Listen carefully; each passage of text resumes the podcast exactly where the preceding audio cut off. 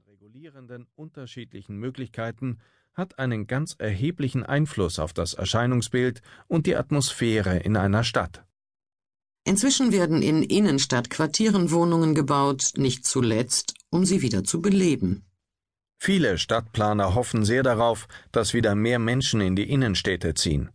Das trifft sich mit den Wünschen gerade auch der älteren Bevölkerung, die erkennt, dass die Versorgung in ländlichen Regionen lange und mühsame Wege bedeutet.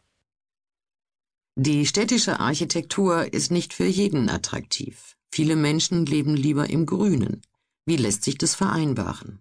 Das ist die nächste Anforderung, der sich die Städte stellen müssen. Sie müssen Wohnangebote zulassen und fördern, die zwar keine Einfamilienhäuser sind, aber doch zumindest ähnliche Qualitäten haben, was private und öffentliche Freiräume betrifft.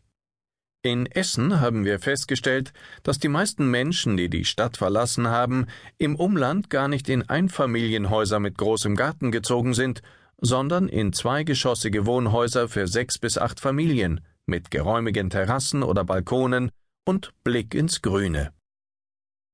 Verbraucht eine solche Bebauung nicht viel zu viel Fläche? Wir haben in den Innenstädten doch noch nie so viele Flächen gehabt wie jetzt. Denken Sie an die Areale der Bahn oder der Post, die nicht mehr genutzt werden, oder an ehemalige Militärgelände und ehemalige Produktionsanlagen der Industrie. Zugegeben, das sind nicht die Flächen, die wir uns auf den ersten Blick als ideale Wohnquartiere vorstellen.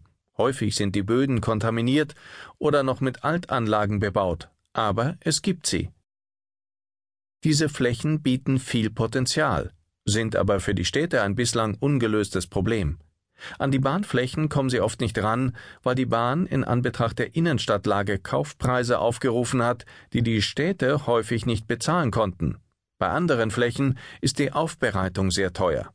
Aber die Bereinigung dieser Lagen, sie neu zu bebauen, sie anders zu nutzen, als sie weiter brach liegen zu lassen, würde viele Innenstädte sicher attraktiver machen.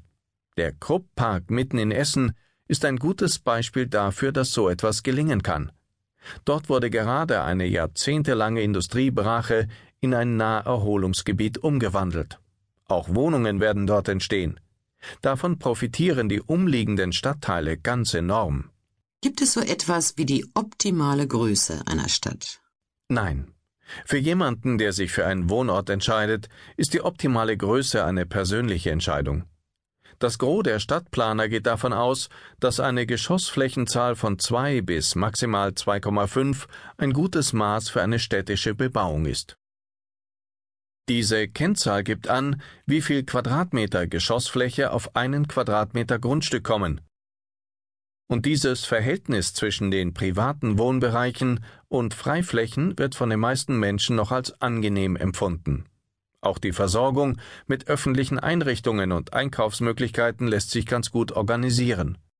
Bei Geschossflächenzahlen, die darüber liegen, wird es schwierig mit dem Parken, mit privaten Spielplätzen und anderen Freiflächen.